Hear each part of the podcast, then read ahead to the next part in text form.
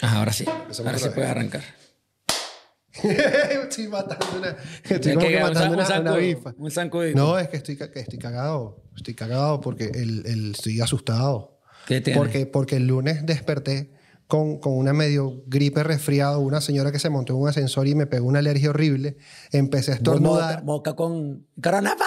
Sí, tengo que estar pilas con eso, brother, porque de verdad la señora, muchas gracias señora, me dio alergia durante tres días consecutivos. Hoy todavía tengo mi nariz tapada, gracias. Pero que ya va. Y tú, se te tapa la nariz. ¿Es posible eso? Sí, Es o sea, yo, posible. ya va, todo, todo, eh, es un cuerpo humano, es normal, la nariz se tapa, pues. Ya, pero sa- sabes que el otro día estaba viendo, eh, la verdad que lo dice, yo te lo iba a pasar, se me olvidó, se me pasó ese dato. Yo- Vi un récord Guinness, la, la nariz más grande del mundo, 8.8 centímetros. Yo creo, yo dije, "Eh, esto no puede ganarle a la de Carlos. Además, sabes que yo, Ya como- este- en, mi, en mi pasatiempo fuera del podcast, eh, yo soy Sale, costurero. sale, sale, Yo soy sale, costurero. Vamos a medirte esa nariz, ven acá. No, no. Ven acá, ven acá. Vamos a decir, la marico, quizás tú eres el récord más Guinness y estás perdiendo tu tiempo aquí, weón. Marico, me tragué esa vaina. ven acá, ven acá, ven acá, ven acá. Mari... No, no lo tiene. No. Bueno, pero no importa, sabes que ahorita tengo que hacer un, tengo que hacerle un vestido a una modelo, ¿no? Qué idiota. Vamos a arrancar, dale, chica.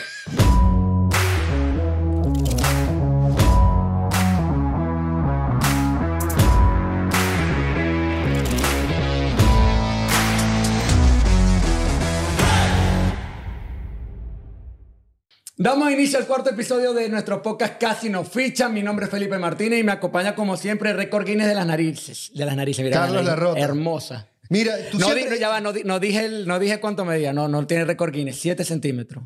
Pero estamos ahí, mira, este galopando, no jodas. Se puede, ¿no? Galopando, sí. De, probablemente tú sabes que como otras partes de- de- del cuerpo humano, mientras tú vas creciendo, probablemente van aumentando su, su extensión, van siendo un poquito más grandes. Tú eres más viejo y se va- van creciendo las orejas. Capaz, de aquí a 15, 20 años, yo tenga un Y vamos- centímetro vas, más. vas creando la fama desde el podcast y después cuando te dan la nariz más grande, oh, pero ese pana no era el del podcast casi no Claro, claro, claro, claro, exactamente. Y también, obviamente, mira, Felipe, tú- él siempre me echa broma a mí, pero ustedes no saben la verdad. Es que este pan es el mejor datero de parlay que existe en el mundo. Así que si ustedes quieren perder, por favor, escríbanle a Felipe porque él le va a dar el dato para que ustedes pierdan en todos los parlay, en todas las apuestas, en todas las vainas esas que Felipe se mete mucho con eso. No sé qué está hablando de verdad, eh, de Sí. da- dato de parlay. Yo nunca te he dado un dato de parlay a ti. Si te hubiese dado dato de parlay fuera millonario, muchacho. Miren, llegamos gracias a ustedes, gracias al auspicio de Don Quesos, el distribuidor. Sí. El distribuidor de queso, recuerda que puedes deleitarte con la gran variedad de productos que puedes conseguir a través de su página web donquesos.cl o a través de Instagram arroba donquesos.cl. Y también un gran agradecimiento, muchísimas gracias a la productora 202 Producciones, la mejor productora de experiencias en tarima y medios digitales La del rayito. mundo. La del rayito. Recuerden eso. Y eh, antes de comenzar con el tema del día de hoy para nuestro podcast, queremos sociales. recordar las redes sociales de nosotros. Felipe, por favor. Recuerden que pueden seguirnos por Instagram, Twitter y TikTok en estas dos últimas plataformas. Recuerden que pueden tener noticias del día, las más importantes. Eh, en Twitter pueden conseguir un hilo con toda la información más destacada de los deportes que están sucediendo en Vamos el día. y por TikTok unos resúmenes simples, súper cortos, donde se va a hablar de cada uno de estos deportes. Por lo menos elegimos cinco, los cinco mejores datos del, Del día. día. Ahí los pueden eh, estar chequeando. Arroba casi nos fichan es la dirección para que los puedan conseguir. Recuerden en las redes sociales TikTok, Insta- Instagram y también Twitter. Y también nuestros medios de difusión pueden escucharnos, si no nos quieren ver, a través de Spotify, Anchor y Google Podcast. Igualmente en YouTube pueden comentar y compartir. Y suscribirse. Recuerden, exacto, y suscribirse, suscribirse, suscribirse. Y recuerden también que todos nuestros episodios se estrenan todos los viernes a las de 20 horas. 20 A horas. las 8, a las 8 p.m., 8 p.m. hora de Chile. Es que él Felipe. se cree que ya cree que ahora es militar, dando hora militar es lo No, pero es que aquí en Chile uno No se importa, no acostumbra importa, no por te la sabes, no te la Uno- sabes. Uno se acostumbra porque aquí dicen las 20 horas. o sea, Ahí está, ahí está. Mira. Deja, deja estar, deja estar. vamos a comenzar con el tema del Se día de aprendió hoy. las horas y está emocionado. Vamos a comenzar con el tema del día de hoy, el primero y más importante, obviamente, para se viene, nosotros. se viene, se viene, se viene, se viene, se viene. Mira. El sábado se viene, se viene, se viene, se viene. Felipe, mira, tú acabas de matar a toda la gente que si nos va a escuchar por Spotify cada vez que le das un coñazo a la mesa, bro. Loco, pero es que estoy emocionado. Mira, mira. En Golo Kanté. Él tiene su figura de, de, de, de, amuleto. Yo también tengo la mía, Pep Guardiola en Golo Kanté, simbolizando la final que va a estar disputándose el día de mañana, el día sábado, entre. El, día de mañana. Sí, el día de mañana. ah, claro, claro, porque, claro. O sea, grabamos, el episodio sale el viernes y el sábado se juega la final. Entonces, Chelsea se va a estar enfrentando el equipo de Felipe al Manchester City. No es que sea mi equipo, el pastelero, el pastelero. lo he aclarado muchas veces. Pastelero, pásame un Me gusta el fútbol bonito, de espectáculo, de todo. No, es que Carlos tiene su, su relación de amor con Pep Guardiola increíble. No sé, tiene póster de él en todas partes de su cuarto. Cuando va al baño te mirando una foto de Pep Guardiola. Él es mi amor secreto. él es mi amor secreto. No, es que Mira, vamos a discutir varias cosas acerca de esta final. Lo primero, obviamente, vamos a ver qué dice Felipe. ¿Por qué tú crees? Obviamente, o sea, hay que enfocarlo desde este punto de vista, porque Felipe además es fanático iracundo del Chelsea. ¿Por qué crees que eh, el Chelsea tiene más posibilidades de ganar este encuentro el sábado? Felipe. Mira, eh, va a ser un encuentro súper difícil, no puedo negar que va a ser fácil. De hecho, se han enfrentado tres veces esta temporada, dos a favor del Chelsea, pero puedo estar seguro de que no fueron juegos fáciles para Thomas Tuchel y los seleccionados. De hecho, la primera vez que perdieron, perdimos con Fran Lampard, el primer juego fue en enero, que fue por la liga, y perdimos 3 a 1. Después se enfrentaron en la, en la FA Cup eh, semifinales. El Chelsea ganó 1 a 0 por gol de Timo Werner, si mal no recuerdo. Y después se enfrentaron la el juego de vuelta, de, la, liga, que ganó el Chelsea igualmente 2 a 1. Eh, no estamos hablando de la FA Cup, no estamos hablando de la liga, estamos hablando de la Champions League. Y este es un juego sumamente importante, un City que ha estado súper sólido. Sabes que yo yo en mi dato, a, pesar de que yo tenga mis equipos, mi preferencia, yo sé que hay, hay, que ser objetivo. Y soy muy objetivo. Yo digo que el Chelsea no le va a tener nada, nada fácil. Tengo miedo. Porque tengo mucho miedo. Tengo miedo. Tengo miedo. Llamen a los medios, tengo miedo. Eh, porque el Chelsea va a, va a tenerla súper difícil, eh, viene mal, ha venido mal estos últimos partidos. Es verdad. Ha perdido, venían con un récord intachable de una sola derrota en los primeros cinco juegos de, los Últimos, no, sí, no, en los, primeros juegos de Tuchel él tuvo una sola derrota y ahora tiene como tres derrotas seguidas. Entonces eh, me preocupa un poco eso. También puedo pensar que se está jugando un poco la estrategia de que Tuchel está buscando no poner a sus piezas más importantes al ruedo, que se exijan al al, 100% para no lesionarse, aunque está duda en, en Golocante y está en duda Eduard Mendy, que se lesionó en el último partido contra el Aston Villa. Ahora tendríamos que ver si va a salir Kepa Rizabalaga o va a salir Eduard Mendy. Pero lo que sí les digo, va a ser un partidazo. Mire, vamos a recordar un par, una parte acá. El Chelsea empezó la temporada con el técnico Frank Lampard, leyenda blue jugó durante muchos años, es el mediocampista con más goles en la historia de la Premier League, es del Chelsea, es un emblema, un ícono. Y él salió por la puerta de atrás, se podría decir. Eh, en tu opinión, ¿qué, ¿cómo ha influido el cambio del técnico para que el Chelsea esté donde está hoy por hoy? El mm. cambio entre Lampard y Thomas Tuchel. Mira, Lampard no le puedo negar el buen trabajo que hizo la primera temporada, que fue la temporada pasada. Eh, tuvo un grupo de jóvenes a las cuales hizo resaltar una de esas piezas fundamentales y está llamado a ser el nuevo Frank Lampard, que es Mason Mount.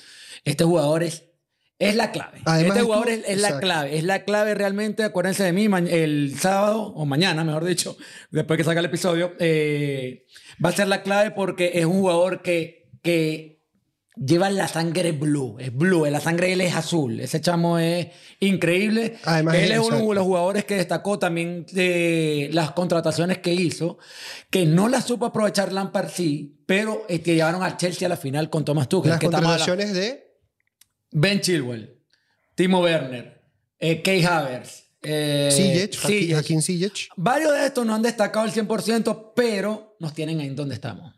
Realmente hay que darle también mérito a Frank Lampard porque él, estuvo el manejó o dirigió al equipo de la, en la fase de grupo y donde lo hizo espectacular. Quedaron primeros en el grupo, aunque nos jugaron contra equipos de, del calibre altísimo, como después nos tocó como, como Porto, Atlético Madrid, Real Madrid. Eh, que ahí lo tomó Thomas Tuchel, pero yo creo que Frank Lampard igualmente merece mérito pero sí creo que era necesario el cambio porque el Chelsea no venía bien. Y yo creo que el cambio llegó justamente, y te lo dije, creo que lo habíamos comentado en un episodio, sí. que, que yo dije, ojalá que sea Thomas Tuchel, porque Lamp, eh, Timo Werner y Kei Havertz, los dos son alemanes, Igual y este técnico técnico la- es alemán. Entonces se iba a entender mejor con estos dos jugadores para que destacaran. Aunque Timo Werner no ha sido el goleador que todo el mundo Exacto, esperaba. la amenaza letal. Sí, no iba a ser, no es la amenaza que todo el mundo esperaba. Es un jugador que gracias a, Fran, a Thomas Tuchel ha estado ahí.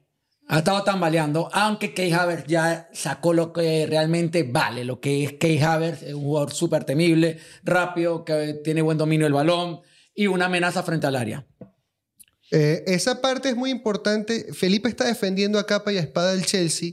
Este, él dice que está siendo objetivo, pero yo te quiero ver es mal día mañana a ver cómo te vas a poner, qué cara vas a, a- a tener. Bueno. Eh, de verdad. De verdad, Felipe. Por otra parte está el Manchester City.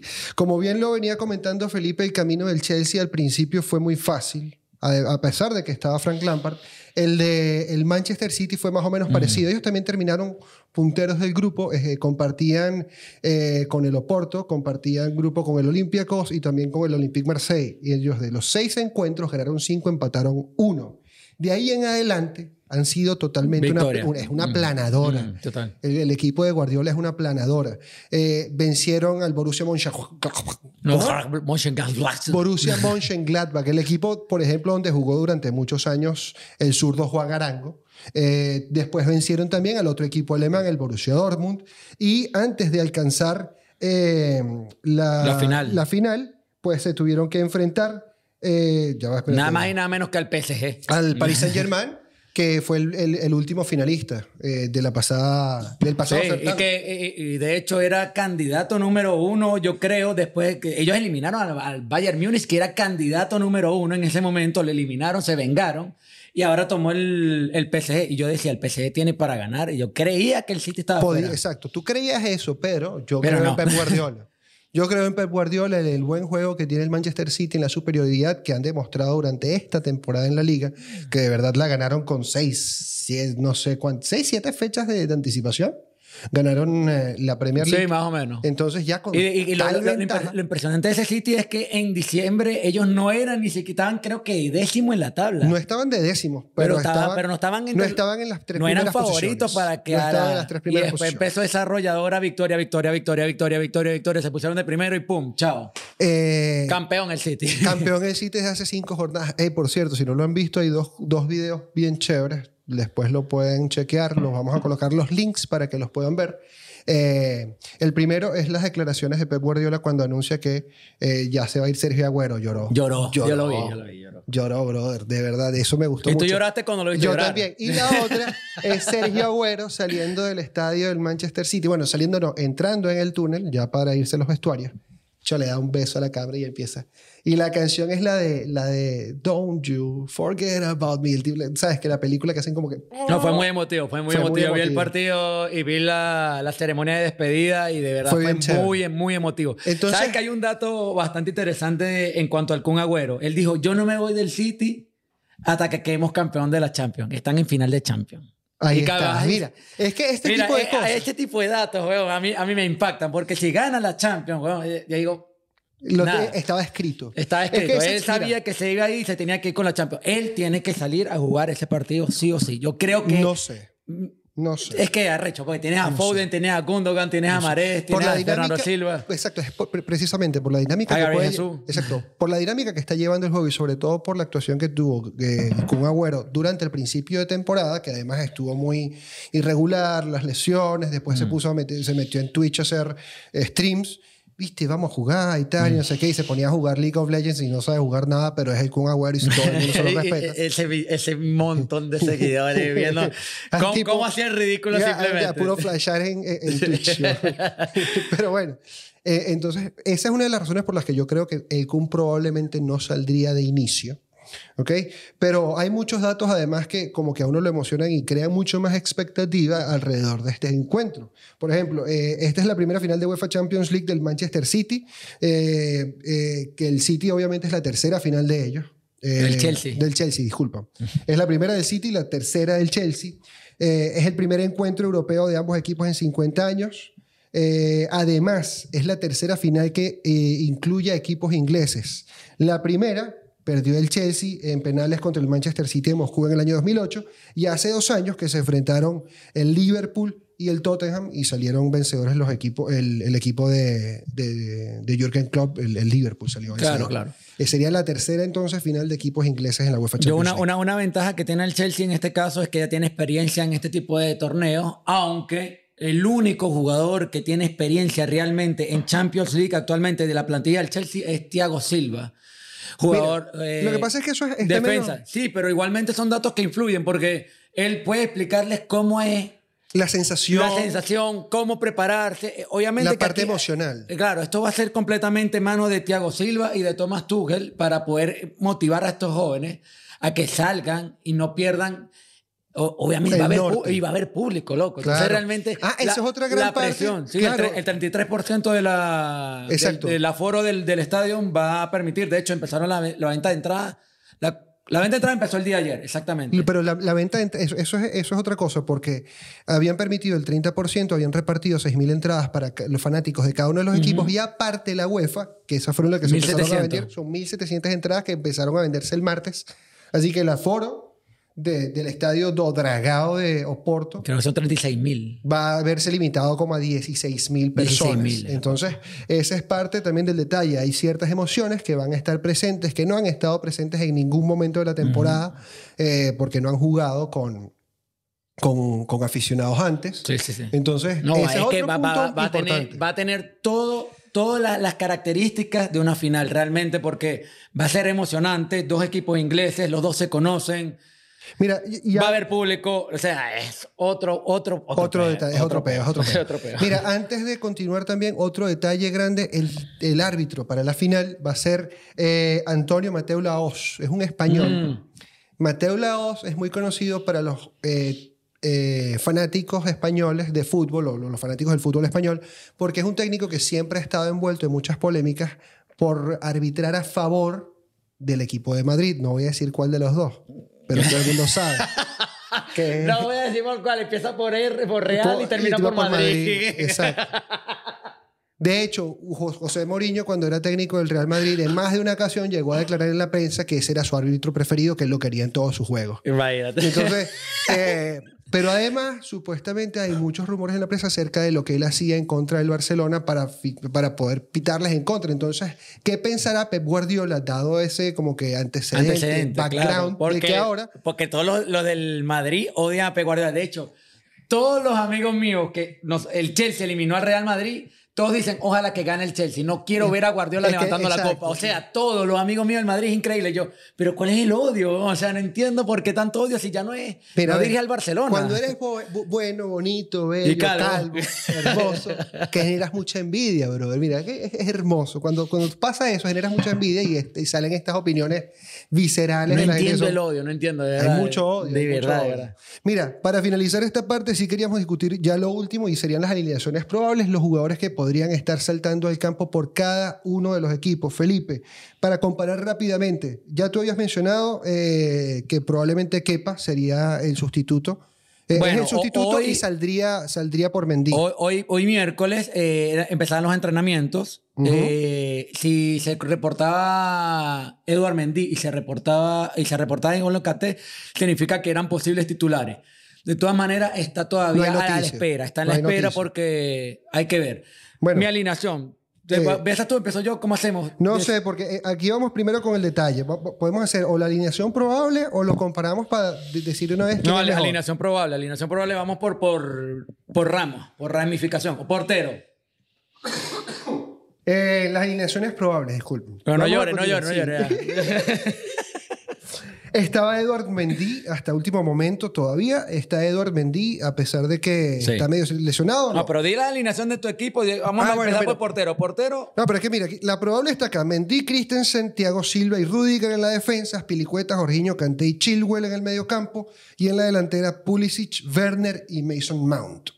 Y por el Manchester City, Ederson en la portería, Walker, Stones, Rubén Díaz y Sinchenko en la defensa, Bernardo Silva, Fernandinho y Gundogan en el medio campo. Y en la delantera estaría Riyad Mahrez, Kevin De Bruyne y Phil Foden. Por favor, le tengo demasiado miedo. Te, te da miedo y, es un y tiene 20 años. No, es una bestia, una bestia. 20 Ese carajito, va- ese carajito tiene, pasé el Mira. próximo balón de oro, sí o sí. Ah, vamos a, a compararlo rápido para, para decir para poner en contexto rápidamente esto. de verdad con el corazón en la mano, siendo imparcial, Felipe. Justo el mejor, arquero, el mejor arquero de los dos equipos, Edward sin Mendy. discusión, Edward Mendy. Ederson.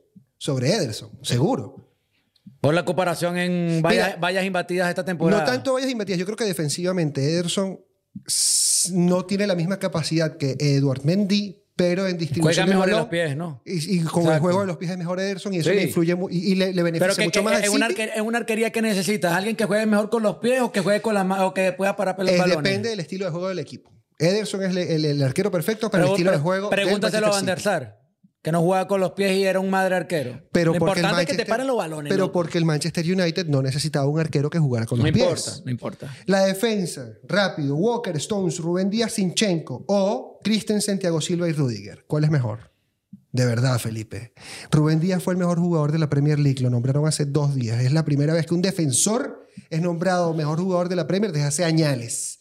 Añales. Añales. Y tú me vas a decir que el Chelsea tiene mejor defensa. ¿De verdad? Loco, pero es que ya va. Quiero aclarar- aclararte algo. La defensa de, de Aspilicueta esta temporada, la, la de Rudiger- Christensen y Rudiger. Rudiger después de que llegó Tuchel. Claro, porque él Porque estaba con banca. Lampard De hecho, él se iba. Él ni, se ni iba siquiera estaba banca, no lo convocaba. Sí, él se iba, él se iba al Chelsea y ahora con, con la toma- llegada de Tomás Tuchel y creo que fue lo mejor que le pudo haber pasado porque Rudiger ha tenido unos partidos y de hecho a mí me da dolor porque sentaron a Souma, que Souma también que es- durante la primera parte de la temporada era fue buenísimo con- también. Bueno, tenemos buena defensa. Está difícil, bro, es que está ¿Quién es difícil. mejor- ¿Cuál es mejor defensa? ¿La del Repíteme, City? repíteme la del City. Rápido. Eh, está Kyle Walker, John Stones, Rubén Díaz y Alexander Chelsea. Chinchenko. No puede decir Robert, por, por Rubén Díaz no puede ser que tenga una defensa. Mira, en, la me- en el medio campo, Bernardo Silva, Fernandinho y Ilkay Gundogan, que Otra además... vez, mira, mira, mira, mira, mira, mira. Dato de Ilkay eh, Gundogan que no sabías. Él ya jugó la final con el Borussia Dortmund hace un par de años, ya varios años, contra el Bayern Múnich, y él sí metió gol. Con, e, en esa final. Él se podría convertir en el primer jugador en anotar en finales distintas con equipos Equipos distintos. distintos. Entonces, está ese dato también. Bernardo Silva, Fernandinho Gundogan o eh, Aspilicueta, Jorginho, Kanté y Chilwell. ¿Cuál prefieres? Canté. Me quedo pues, nada más por Nada más Canté. por Kanté, Nada más por Canté me quedo. Mira, nada más por Bernardo Silva. Yo me quedo con el Manchester City. Y la delantera, para finalizar ya. Mareas de Bruyne y Foden o Pulisic, City. Werner y Mount. Gracias. City. Gracias, gracias. Mira, con esto hemos finalizado ya esta discusión. Pero queremos que tú No, es también que no lo puedo comentes. negar, es que imagínate, weón. O sea, Sí. Ahora comenta tú también, lo puedes hacer a través de las redes sociales. Les recordamos en Twitter, en Instagram y también en TikTok, arroba que si no fichan. Y en YouTube pueden comentar y compartir también nuestro episodio. Recuerden suscribirse. ¿Quién gana? ¿Quién, es, y ¿quién será el campeón de. Champions? Y si ¿Quién lo ves es el después de, campeón? de- y si lo ves después de la final, ¿crees que debió haber ganado ese equipo? Probablemente si es el Manchester City, sí. Bueno, eh, antes de continuar con nuestro episodio de Casi no fichan del día de hoy, vamos a hacer una pequeña pausa deportiva y ya volvemos con más. Este 29 de mayo se disputará la próxima final de la UEFA Champions League y se estarán enfrentando el equipo de Felipe, el Chelsea, y mi equipo, el Manchester City, Felipe. Así que, ¿cómo ves tú esta final? Ya, ¿por qué crees que el City va a ganar? Mira, es simple. El City es el único club inglés que ha llegado a la final luego de vencer en sus siete partidos previos. Son siete victorias al hilo. Si eso no son ganas de ganar y constancia, dime tú. Bueno, te digo, Thomas Tuchel viene por la revancha. Él llevó al Paris Saint-Germain a la final el año pasado y aunque perdió, viene por la redención este año. Además, es el único técnico histórico en llevar a dos clubes en años consecutivos a la final de la Champions League. Mira, esto es parte del dato de Don. Te recordamos que puedes chequear toda la gran variedad de productos en su página web www.donquesos.cl y también en su perfil de Instagram arroba donquesos.cl. Continuamos con más de Casi nos fichan. Continuamos con más de Casi nos fichan en este episodio. Ya en la primera parte estuvimos hablando mucho acerca de la Champions League y lo que se viene para la final de este día sábado en Oporto. Nos faltó mencionar además yo creo que nada, que el City es campeón. Gracias. Felipe. Gracias, gracias. Vamos a pasar con Yo nuestro lo quiero ver el próximo. tema. Ojalá. No, Ojalá y no mira. pase, porque no lo quiero ver el miércoles que viene. No va a venir. Yo voy a dar el episodio solo el próximo miércoles. Voy a grabar aquí y el viernes sale el episodio. Cuando salga, no van a ver a Carlos, porque va a andar con. Con la pena, dices Sí, tú. O sea, no va a venir. No va a venir. Yo le voy a decir que no venga. O sea, lo voy a tener a- le voy a hacer un bullying que no va a venir. Eso ya, mira, para esta época, hermano, eso ya no se hace. Tú tienes problemas, te pegan en tu casa para que estés haciendo bullying de, de pana. No. Nada más te quiero fastidiar la vida. Ah, está bien.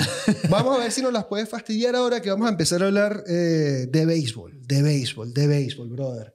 Eh, Felipe es muy fanático de los Yankees de Nueva York y durante esta última semana se dio un hito arrechísimo, tremendo, y es que los cinco abridores, los cinco abridores de la rotación de los Yankees de Nueva York, pues lograron eh, completar al menos cinco innings sin que les anotaran carrera.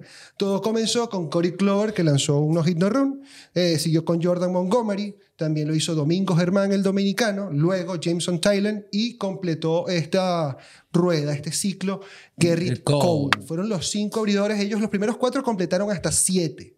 Y que de hecho rompieron un récord de 89 años que no, que no, sucedía eso. Siete, eh, los Cuatro, los cuatro juegos que se lanzaron con más de siete innings sin permitir carrera era un es un récord nuevo de los, de los Yankees. Exacto, era un récord de franquicia. El récord de franquicia, exacto. Y franquicia de la MLB, Exacto, pero el primero era récord de franquicia y después era un récord que ya era más global, era eh, eh, englobando a todas las que...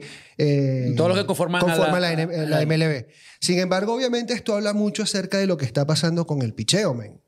Primero porque... Es que, no, es, que no, es que no solamente eso, estamos hablando de que también hay un trasfondo que es la parte, eh, aparte de que esto inició con el, el no-hitter de Corey Kluber, Tenemos, estamos hablando de que antes de llegar a mitad de temporada apenas van 50 juegos y ya tenemos 6 no-hitters eh, no en la temporada. Esto es un hito que, que es realmente bastante desconcertante, que tiene a todo el mundo, mira, ¿qué está pasando? Esta es una temporada completamente atípica porque usualmente las temporadas se, han destacado últimamente por botar jonrones. Claro. estamos hablando de una temporada que se destaca por picheo, por calidad de, salida, por abridores que están destacando, que están dando la cara, que están haciendo el trabajo. Que ese realmente el, trabajo de un pitcher abridor es que no te metan carrera. Ese es el Completar 6, 7 innings y que. O, te que te metan la menor cantidad de carreras. Y lo están logrando. Entonces, realmente estamos hablando de, de algo histórico. Estamos hablando de que el mayor récord de no-hitters en una temporada son de 8. Ya llevamos 6. Bueno, en realidad 8 entre comillas eh, digo, eh, seis entre comillas, siete, quiero decir. Claro, porque la era moderna son siete. No, no, no, tanto por eso, sino porque esta temporada recuerdo también que hubo un encuentro de doble cartelera en el que eh, Mason Boone Garner, eh, obviamente cuando son de doble, pero Felipe, ves porque, ves porque tú no eres jugador de absolutamente nada, hermano. Ves porque tú eres un fracasado jugando deportes y andas hablando es pura pendejada. Por eso somos dos frustrados hablando de deporte. Mira, entonces, con respecto a esa parte, men. Eh, recordándolo rápido, eh, veníamos diciendo, era Mason Garner, él eh, en ese encuentro de doble cartelera, cuando son dobles carteleras, no juegan los nueve innings completos, juegan siete, y Garner en esos siete innings lanzó unos hit run. La diferencia es que como no completó los nueve, la Major League Baseball no lo calificó como tal. Pero igual, este tipo también lanzó, entre comillas, o sea, no es, no es. Es un lanzó siete innings sin hits ni carreras, pero no es un juego sin hits ni carreras completo porque no lanzó nueve entradas. Entonces sería seis entre comillas, un siete con un asterisco. Entonces, oh, pero oficiales, entonces en oficiales estamos hablando de seis. Seis. Y de hecho, en la era moderna, como te estoy contando, serían siete. En la era de 1886. Que ya era la. la, eh, eh, fueron ocho esa temporada. 1884 es el récord de más eh, no hits no run, que fue el, año que, que, hicieron ocho. 8 1884. Es un récord de más de 120 años. O sea, eh, estamos hablando de que el béisbol está cambiando y la pregunta es ¿por qué? ¿Por qué está cambiando el béisbol? ¿Qué está haciendo que la pelota ahorita sea más eh, decisiva eh, que en la pelota sea más decisiva la actuación de los pitchers y que no se estén viendo tantos honrones, no se estén viendo tanto, tantas buenas actuaciones de bateo o de bateadores. Es que, hay actuaciones de bateo. Pues bueno, ponte a ver, estamos hablando de que Ronald Acuña tiene 15 honrones, ahorita Vladimir Guerrero metió eh, ayer el número 16, estamos hablando de que Vladimir, eh, lleva, 13. lleva 13. O sea, de que hay honrones, hay honrones. Y estamos hablando de los jóvenes, que eso es lo más arrecho todavía, que que son jóvenes los que están, porque Vladimir Guerrero no es ningún, ningún viejo bejuco. O sea, estamos hablando de que está... Son todos juniors. Eh, eh, entre comillas, entre comillas, cuando digo juniors es porque todos sus padres jugaron antes en, la, en las grandes ligas. Creo que Ronald Acuña, el papá de Ronald Acuña, no sé si llegó o no. Eh, No recuerdo. Deberías saberlo porque es magallanero. Ahí te lo dejo. Mira, eh, el Ronald Acuña, el hijo, que está dominando la liga. Vladimir Guerrero, su hijo, está dominando la liga. Fernando Tatí, su hijo, está dominando la liga. O sea, es una cosa como que va en la sangre. Sí, sí, Pero sí. apartando la actuación, de, la actuación de ellos tres, el hecho es este, que han habido demasiados no hit no run, eh, la actuación de los bateadores se ha, habido disminui- se ha visto disminuida y hay muchas cosas que, que, por ejemplo, que, que a uno lo hacen como que ponerse a pensar, la cantidad de strikes, eh, de ponches, strikes outs, eh, ha subido. La cantidad de imparables y de sencillos o de extra bases ha disminuido en comparación con las temporadas pasadas. Para ponerlo también en comparación, año 2016 y 2017 no lanzaron los no run. Esta temporada ya van seis. Mm. Entonces, ¿qué es lo que hace que pase esto, brother? O sea, e- es que o los pitchers están metiéndose vainas para doparse, que no lo creo. Están tomando lo que toma Manny Ramírez y, y- Ale y Rodríguez. Rodríguez. o son más bien eh, los bateadores que fueron los que dejaron de hacer trampa. Bueno, es que de hecho hay una, hay una investigación ahorita levantada, la MLB levantó una investigación contra Boog Garner de los Dodgers. Porque Bauer. Bauer, Bauer, Bauer, perdón, perdón, perdón. Ba- Bauer, Bauer. Porque supuestamente le estaba echando algún líquido, algún, algún, una sustancia ilegal a las pelotas como para mantener el agarre. Boog Garner salió tirándole a la MLB, ustedes son unos ridículos, ¿qué les pasa? Yo soy un... Bauer, exacto. O sea, Lo que pasa es que, Bauer mira, tiene un- un- una personalidad muy característica que el tipo es... Se cree la pepa del queso. Lo es. Lo es. Lo es. Pero, pero salió dando estas declaraciones, eh, tirando a la MLB cuando se, se enteró de que estaban haciendo estas investigaciones. De hecho, en ese partido donde un- uno de estos partidos que lanzó, que no me recuerdo contra quién fue exactamente, agarraron las pelotas y las empezaron a, se las llevaron para hacer las investigaciones. Y no pasó nada. No, no, todavía no ha salido nada. Todavía están haciendo las investigaciones. Pero Bauer está como que cállense, por favor.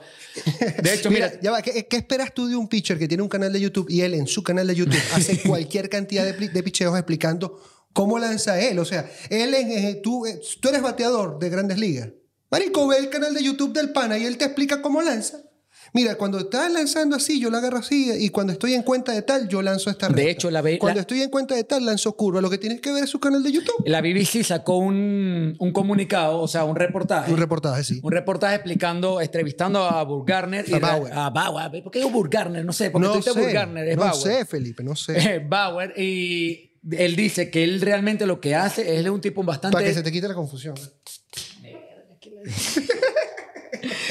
eh, Viste, ya perdí el otra vez. Lo mismo La otra vez. BBC, la BBC. La, la BBC hizo- sacó un, un reportaje donde lo entrevistan a él y él le explica más o menos cuál es el procedimiento que él lleva para tras, tras cada juego o antes de cada juego.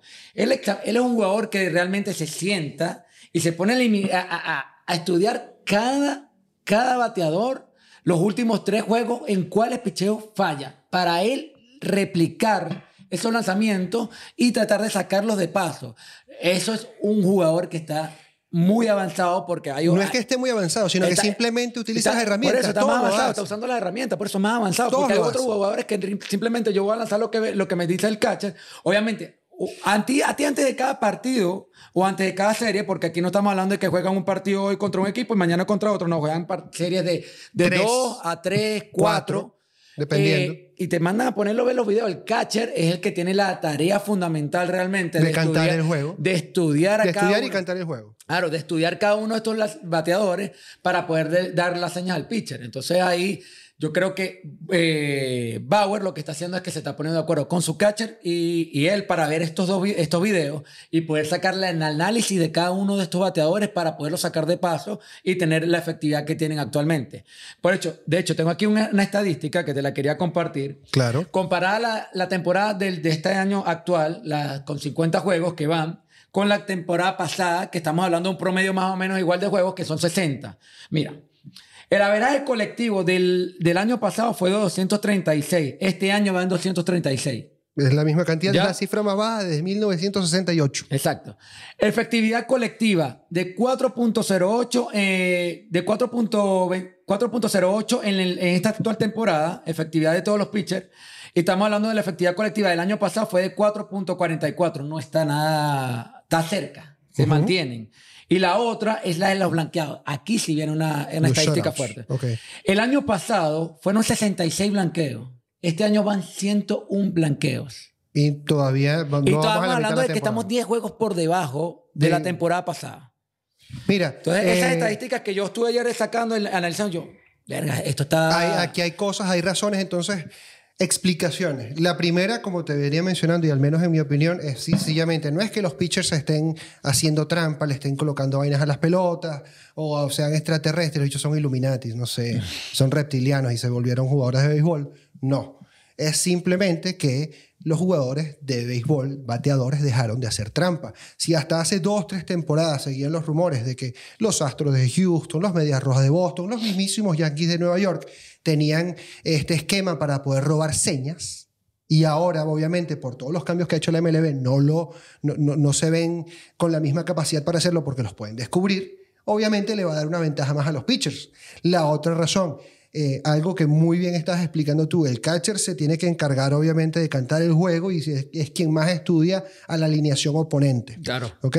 ¿Qué está pasando? Que como robaban señas, entonces esa labor ahora es compartida entre catcher y pitcher. Ya los catchers hay veces que ni siquiera hacen la seña. Eso es como que, mira, a este jugador le vamos a ir con esta rutina, tan, tan, tan, tan, y no hacemos señas. Entonces, obviamente, ya los jugadores contrarios no pueden colocarse como, tipo, como hacían los astros, que por televisión y vaina, y le daban una, le daban una pipa y tan, tan, un coñazo a un, a un tobo para decir si era cura, si era recta. si no el código Morse El con, código con todo. Morse con todo.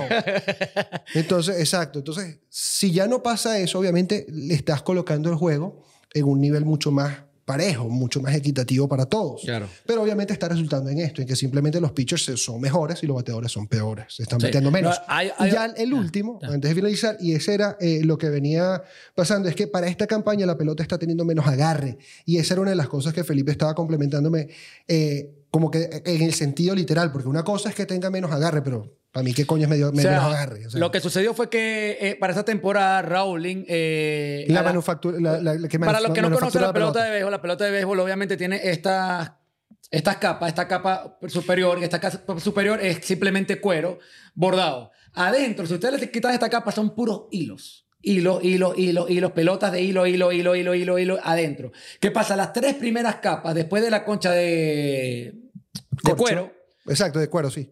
las aflojaron.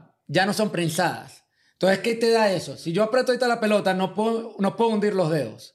Pero, en cambio, ahora que le quito lo, el, Es más floja. la- la- lo prensado, yo puedo hundir los dedos. ¿Qué pasa si yo hundo más los dedos? Un poco de física aquí cuántica eh, astronómica que estoy tirándome.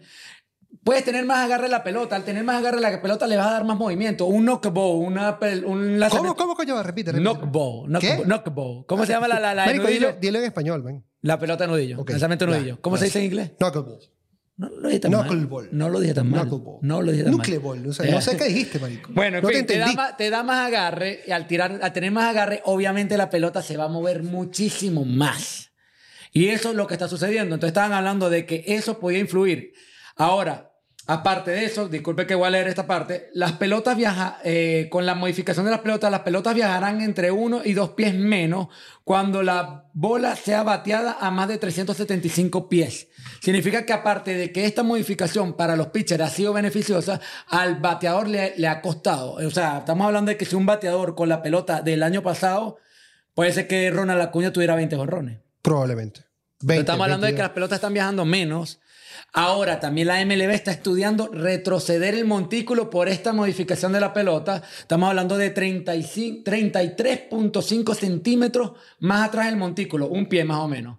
Eh, para poder dar el. para que la pelota vuelva Viaje otra vez. más. No, no viaje más, no. Viaje para- más tiempo, para tenga que más no- caída. para que- exacto. Pero la mía es para darle un poco de ventaja también al bateador. Física, pero no marico, la, pura física. Pero no la, no la baten.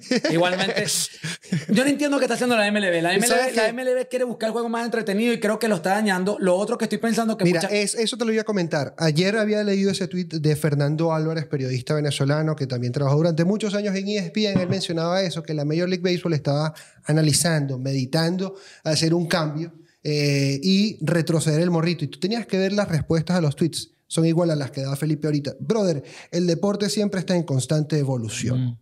Si hasta hace un par de años nadie se imaginaba que una computadora podía decidir por un árbitro para poder eh, dar con la justicia de la jugada, si era gol, si no era gol, si era honrón, si no era honrón, etcétera, etcétera, etcétera, gran cantidad de situaciones que se pueden evaluar, también tienen que darse este tipo de cambios. O sea, habían épocas en las que no existía montículo, después existió montículo, Mm. después era más alto, ahora es más bajo, más lejos, más cerca.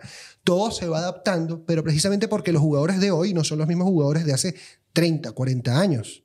O sea, tú, de verdad, tú pones a, a Fernando, a Fernando Tatís, a Ronald Acuña o a Vladimir Guerrero Jr. en a- batear con, en en la época de hace 20, 30 años, probablemente muchas de sus eh, potencialidades de, sus de sus áreas, donde mejor de, de las áreas donde, se mejor de- donde mejor se desempeñan, probablemente no lo harían así, pero hay otras en las que se verían mejor. O sea, eh, eh, comparar épocas es muy arrecho, pero sí eh, decir que el deporte siempre ha llevado una evolución y Sí, que claro. esto es parte de la evolución, es lo más Es que, lógico. Ya va, a mí no me molesta lo- el tema de los no-hitters. Me parece súper entretenido, me parece algo súper de pinga porque, ¿qué pasa? Es que el, el, el béisbol está segmentado en los que les gusta un duelo de picheos y los que les gustan carreras por Yo prefiero chorreo duelos de de carreras en un, en un inning, o sea, que se cagan a palos. eh, Yo prefiero los duelos de picheo. Yo prefiero los duelos de picheo, esta, este tema de evolución, porque yo antes era de, de los que decía, no, que aburrido, un 1 a 0, que, que, o sea, No. un partido la- de fútbol, una cosa así. ¿Qué pasa? Es como, eh, me, me puse a analizar un poco después y yo digo, es como si pusiéramos un partido de fútbol sin arquero. ¿Cuántos goles nos se van a meter? ¿Va a ser entretenido? No va a ser entretenido. Entonces, eso es lo que pienso yo también. Ahora que los pitchers estén lanzando unos hitters, eh, la MLB tiene que sacarle jugo a eso. ¿Cómo le saca jugo? Mira, promociona a los pitchers. Ahora los pitchers que sean, que, que- mejor. que sean, que sean lo mejor que hay en la MLB Claro. ahorita. Y son lo mejor que hay en la MLB ahorita. Y realmente no estoy desprestigiando tampoco que, que los pitchers sean buenos o que el la cambio de la pelota haya, haya influido en que ahora sean mejores. Yo creo que también viene un tema de preparación, un tema de que los, los, bateado- los jugadores... Mira, por fin eh, estamos de acuerdo, Felipe, coño, estás hablando. O sea, yo- ¿quién, ¿Quién te puso esos pensamientos en la cabeza? No Fui sé. yo, ¿verdad? No, la, la cerveza. la cerveza. Eh, Bebe más. Sí. Eh, otra cosa que también estuve leyendo es que la, la- los managers están impulsando mucho más a los bateadores a que hagan swing fuertes, swings más, Potentes. más potentes. Con más Busquen potencia. botarla de jonrón. Entonces, hay más cantidad de ponches porque obviamente yo no te voy a hacer un swing de un hit Para hacer, con, para, para, tratar para hacer contacto, sino para sí. tratar de Ahora, para, hacerte un jonrón tengo que hacerte un swing fuerte, al menos que la pelota venga por todo el medio, que a veces le pones el bate y salen volando. Pero creo que con este tipo de pelota, ahora tú tienes que darle fuerte sí o sí Siempre. para poderla sacar. Porque es como una pelota de softball, que ahora que estoy pensando el tema, porque la pelota de softball, por más que sea, son un poco más. Por algo se llaman softball. Son pelotas Sí, más exacto, suaves. más suaves, sí. Y, y son más propicias a que el juego sea mucho más de rolling, a que sea mucho más difícil batear un fly o batear Claro. un honrón, sacarla del campo. Entonces, esas son las cosas que están definiendo el béisbol. Recuerden, la temporada regular dura seis meses. Comenzó en abril, estamos a mediados de mayo. 163 juegos. Es creo. 162. 62. Vamos eh, a temporada, a mes y medio de temporada. Faltan todavía. Aún- podría decir que vamos como un tercio, un tercio de la temporada. Sí, un tercio. Más o menos, más o en, menos. en dos semanas se cumple, el, se cumple el primer tercio de temporada. Es muy importante. ¿Qué es lo que va a ocurrir ahora? Probablemente se va a romper el récord de más no hit no run en una temporada que. O puede ser que se no lancen mantiene. más en toda la temporada. Puede que no lancen más. Eso no es, es imposible predecirlo, pero sí queremos que ustedes también lo comenten en nuestras redes sociales y también en la caja de comentarios. Les recordamos, antes de irnos, es arroba casi nos fichan. Nos pueden buscar en TikTok, en Instagram y también en Twitter. Eh, comentar, suscribirse y activar la campanita para tener todas las notificaciones en nuestro canal de YouTube, arroba casi nos fichan. Y también eh, nuestros medios de difusión, si no nos quieren ver en YouTube, porque es muy básico, es muy claro, si no quieren verle la cara a Felipe, sobre todo las idioteces que hace cuando tiene una pelota en la mano. Eh, nos pueden Carlos escuchar. echando spray ahora por todos lados. Se cree, O sea, también, se cree pues. peluquero. Sí, sí, también. Pueden escucharnos por Spotify, Google Podcast o también por Anchor, Felipe. Les recordamos que este episodio llegó gracias a ustedes eh, por el auspicio de Don Quesos. Recuerda deleitarte con todos los productos o variedades del Don a través de su página web, eh, donquesos.cl y por Instagram, arroba donquesos.cl, igualito. Y también muchísimas gracias a la productora 122 La Producciones. del rayito. Es correcto. Ellos son eh, la mejor productora de experiencias en tarima y de medios digitales del mundo, brother. Así que nos despedimos por hoy. Salud. Salud, salud para ustedes. Les recordamos, Chelsea. somos dos frustrados hablando de deportes, brother. Así que nos vemos después.